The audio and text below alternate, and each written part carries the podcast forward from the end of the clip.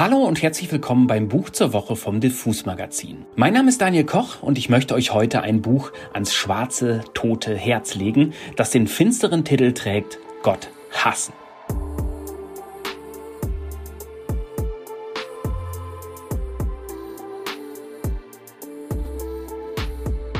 Damit stelle ich schon zum zweiten Mal in diesem Podcast ein Buch der norwegischen Musikerin und Autorin Jenny Wahl vor. Im Mai letzten Jahres kam nämlich ihr Roman Perlenbrauerei auf Deutsch raus und nun legt der März Verlag den Roman Gotthassen nach. Aus dem Norwegischen übersetzt wurde er von Clara Sondermann. Aber zunächst ein paar Worte über Jenny Wahl, die ich schon seit langem für ihre Musik verehre. Ihr Sound lässt sich irgendwie schwer greifen. Manchmal schwebt sie in Björk-Gefilden, mal klingt sie nach fast klassischem Songwriterinnen-Pop, mal arbeitet sie mit Drone-Elementen und mal wird ihr Pop mit verhalten Klavieren und Störgeräuschen so richtig dark. Was aber ihre Musik im Kern zusammenhält, ist, neben ihrer Stimme, ihre Art, Geschichten zu erzählen. Jenny Wahls Lyrics sind makaber, witzig, feministisch, oft geradezu literarisch. Man merkt, dass sie sich vor allem von den dunklen Artefakten der Popkultur hat inspirieren lassen. Ihre letzte Single Buffy belegt diese These. Die ist nämlich von der gleichnamigen Vampirjägerin und ihrer Serie inspiriert. Jenny Wahl sagt über den Song, Zitat, mir gefällt die Idee, dass eine Fernsehserie mit vielen Folgen wie Buffy als kreative und politische Übung genutzt werden kann. Eine episodische Form, die den Sturz einer Diktatur, einer Plutokratie oder einer Theokratie einübt. Zitat Ende. Lass uns doch einfach mal kurz reinhören in das Stück.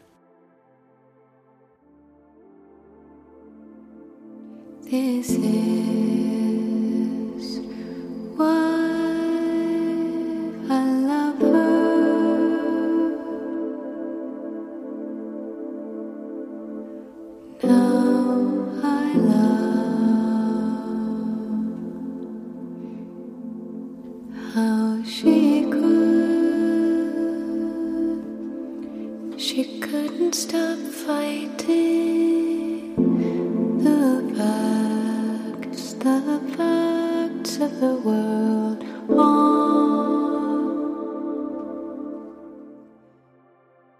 Das war ein kurzer Auszug aus Buffy von Jenny Wahl, ihre aktuelle Single, die schon im letzten Jahr erschienen ist. Wenn ihr Jenny Wahls Musik jetzt hoffentlich ein wenig spannend findet, empfehle ich euch, mit dem Album Blood Bitch zu beginnen. Aber wir sind hier ja immer noch in einem Literaturpodcast. Deshalb soll es jetzt um Gott hassen gehen. Ihr neuester ins Deutsche übersetzter Roman, der im Original 2018 erschien. Gott hassen ist zuerst einmal ein toller Blickfang. Wenn man mit diesem Buch in der U-Bahn sitzt, fängt man sich todsicher ein paar missgünstige Blicke ein. Oder interessiertes Zwinkern vom Metal-Typen mit dem Morgoth-T-Shirt. Was dann schon dem Thema recht nahe kommt. Denn Gott hassen ist eine Kreuzung aus Coming-of-Age-Story, norwegischer Kulturgeschichte, Rebellion gegen die vermeintliche Idylle Norwegens und Haten gegen die Kirche. All das in Form eines surrealistischen Romans, bei dem man nie weiß, ob man gerade im Kopf der Ich-Erzählerin ist oder doch in einem fast realen Oslo. Genau damit spielt Jenny Wahl immer wieder. Ihre Erzählerin springt durch die Zeiten, von der Kindheit in die Jugend als Black Metal-Fan, in ihre Uni-Zeit in Amerika und dann in eine vermeintliche Gegenwart, in der die Erzählerin mit ein paar Freundinnen eine Death Metal Band gründet und sich endlich unter Gleichgesinnten wähnt. Was dann passiert, driftet ins Fantastische. Die Erzählerin und ihre Band treffen den zeitreisenden Maler Edward Munch, der vom mordlustigen Motiv seines Gemäldes Pubertät verfolgt wird. Sie bringen ein schwarzes, schwebendes Ei in die Welt, das auch das Buchcover ziert, und sie gründen einen Hexenzirkel, der die Idylle ihres christlich-konservativen Vororts mit großer Freude zersägt. Im Grunde weiß man, dass die Ich-Erzählerin inzwischen eine Filmemacherin ist und all diese Dinge in ihrem Film oder zumindest in ihrem Drehbuch passieren sollen, aber irgendwie ist man sich dann doch nicht mehr so sicher. Jenny Wahl erdet diese abgefahrenen Passagen immer wieder mit kleinen Exkursen in die Kulturgeschichte des gotthassenden Metals sowie der norwegischen Kunst und Literatur. Ihre Erzählerin ist früh vom norwegischen Black Metal inspiriert, misstraut dem offiziellen Kanon Norwegens, der von Künstlern wie eben Manch oder dem Autoren Knut Hamsun angeführt wird. Und sie sinniert über die vielen Wege, wie Kunst und Kultur sie dann eben doch gerettet und emanzipiert hat. Genau so ein Kapitel möchte ich euch jetzt mal eben vorlesen.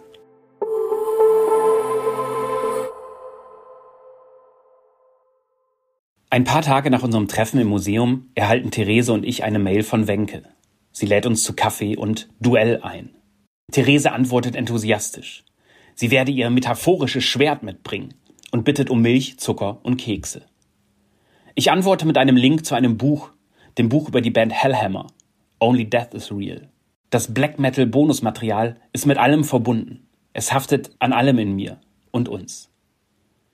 In dem Buch erzählt Tom Gabriel Fischer davon, wie die Mitglieder der Band Hellhammer, die später als wichtige Vorbilder für skandinavischen Black Metal gelten sollten, mitten in der Nacht Schwertkämpfe auf der Straßenkreuzung schweizerischer Vororte austrugen. Zu dieser Zeit verbrachten sie ihre Abende mit Proben und Tonbandaufnahmen und arbeiteten tagsüber in Autowerkstätten und Fabriken. Die Band, der erstickenden mitteleuropäischen Nachkriegszeit überdrüssig, musste ihre eigenen Rituale erfinden. Und die Musik, inspiriert von Heavy Metal, Punk und viel, viel Hass, war der Katalysator. Sie zogen Kostüme an, versteckten sich spät in der Nacht an einer Ampel und stürmten auf die Straße, wenn ein Auto bei Rot hielt. Und sie kämpften, bis die Ampel wieder auf Grün umschaltete. Das war in den frühen 80ern, lange vor Live-Action-Rollenspielen und Metal-Fans in schwarzen Mäntel und mittelalterlichen Outfits. Und aus der Nähe, durch die dünne Frontscheibe des Autos, muss es erschreckend und absurd ausgesehen haben. Auf dieser langweiligen Vorstadtbühne wollten die Bandmitglieder getrieben von Wut und dem Drang nach Rebellion Ritter spielen. Sie waren auf der Suche nach einem Sinn in diesem Dasein aus Unterlegenheit, Stille, Konformität und Tradition. Der Schwertkampf war eine Bandprobe, ein Konzert, ein nach innen gerichteter Protest gegen das konforme Alltagsleben und die mangelnde Hoffnung im wartenden Erwachsenenleben. Die Kämpfe fanden auf der Straße statt, vor Kaufhäusern, Geschäften, Wohnsiedlungen, Parkplätzen, Müllhalden und den Schweizer Alpen. Seitdem ich das Buch gelesen habe, habe ich die Rollenspiele deutlicher vor Augen als die Musik von Hellhammer. Zuerst denke ich, das liegt daran, dass Sound schwerer zu beschreiben ist oder dass ich die Musik nicht gut genug verstehe. Aber es gibt einen anderen Grund, Schwertkämpfe zu fühlen. Aber es gibt einen anderen Grund. Schwertkämpfe fühlen sich wie richtige Rituale an, fast aktivistisch. Sie sind problematisch und gewaltsam, aber auch absurd und deutlich. Die Musik dagegen wird in bereits existierende Formate gepresst. Platten, Auftritte und Beschreibungen davon, wie Hellhammer den eigenen musikalischen Ausdruck findet. Sie ist gesättigt mit Verweisen auf andere Bands und Genres. Als Musiker werden die Bandmitglieder von ihren Instrumenten definiert, ihren Verweisen auf andere Bands und der Hoffnung, dass die Band sie in der Hierarchie nach oben bringt, ihre Mitglieder empowert. Ich denke an meine Metalband von 1998 und die Enttäuschung über das Gewöhnliche an Formaten und Locations der Konzerte. Ich denke an hunderte von Soloshows und Projekte in den Jahren danach, den konstanten Druck der Konformität auf das, was mal eine andere Welt hätte werden sollen, die Vorhersehbarkeit der Setlists, das Muster der Albenformate, den Bühnenrand und die Konzertreihen und die Bühnenzeiten und die Tickets und den Merch und das Budget und die Werbung. Die Musik von Hellhammer entstand unter diesem Druck, norwegischer Black Metal auch. Aber Bands entstanden auch außerhalb der Musik.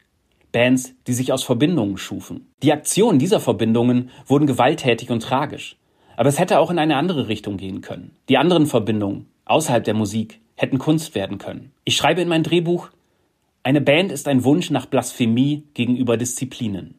Ich wünsche mir eine rituelle, multidisziplinäre, komplizierte Ausdrucksform, bei der Technik und Genre und Subjektivität und andere vorbestimmte Systeme sich der Gemeinschaft unterordnen oder dem Wunsch, gemeinsam zu hassen.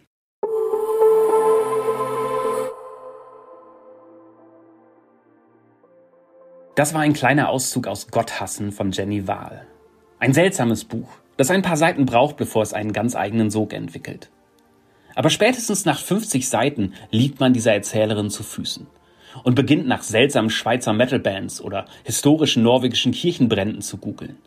Und man sieht immer mehr Parallelen zu Jenny Wahls Musik, die ja ähnliche Themen aufgreift und die sich ähnlich wie die Erzählerin, ja auch in einer konservativen Umgebung mit ihrer dunklen Kunst behaupten musste. Und damit bin ich am Ende dieser Folge. Heute ging es um Gott hassen von Jenny Wahl. Erschienen ist das Buch im März Verlag in der Übersetzung von Clara Sondermann. Das war's mit dem Buch zur Woche von und mit Daniel Koch. Und ich sage wie immer Tschüss und bis zum nächsten Buch.